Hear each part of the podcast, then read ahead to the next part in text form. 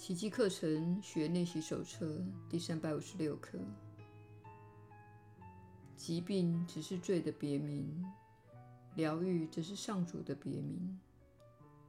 因此，奇迹乃是你向他发出的呼求。亲爱的天父，你许诺过，你绝不会让圣子的任何祈求落空的。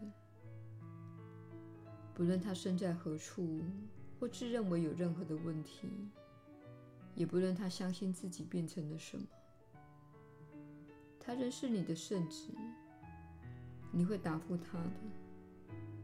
奇迹不过反映出你的圣爱，也是你给他的答复。你的圣名取代了一切有罪的念头。凡是无罪的，便不可能受苦。你的圣名即是你给圣子的答复，因为呼求你的圣名，无异于呼求自己的名字。耶稣的引导，你确实是有福之人。我是你所知的耶稣。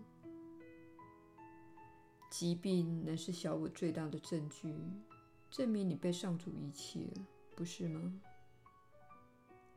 你的身体看似为自己出毛病，使你觉得自己遭到背叛。事实上，你的身体并没有自己出毛病，它不过是反映出你所抱持的想法和信念的振动频率。如果你相信疾病，就很可能会生病；如果你相信死亡，你就可能会死去。在你成长的这个阶段，请务必看穿疾病，正如我很久以前在世间时所做的。那是我在疗愈人们时所做的事。我非常确信他们安然无恙，而且我的振动频率非常高。这是投入学习和修炼许多年所得到的结果。因此，我可以推翻他们的信念，向他们证明奇迹是可能发生的。奇迹可能发生在你身上。如果你正在生病，请进入自己的内心，探索你对疾病的信念，以及你认为它的本质为何。我们希望你改变那些信念。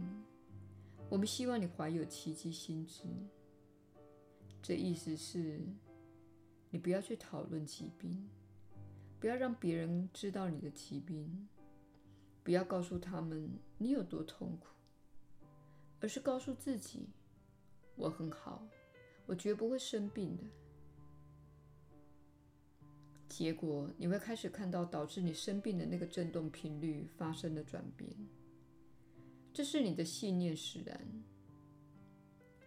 你的身体只是你的想法所产生的结果，道理就是这么简单。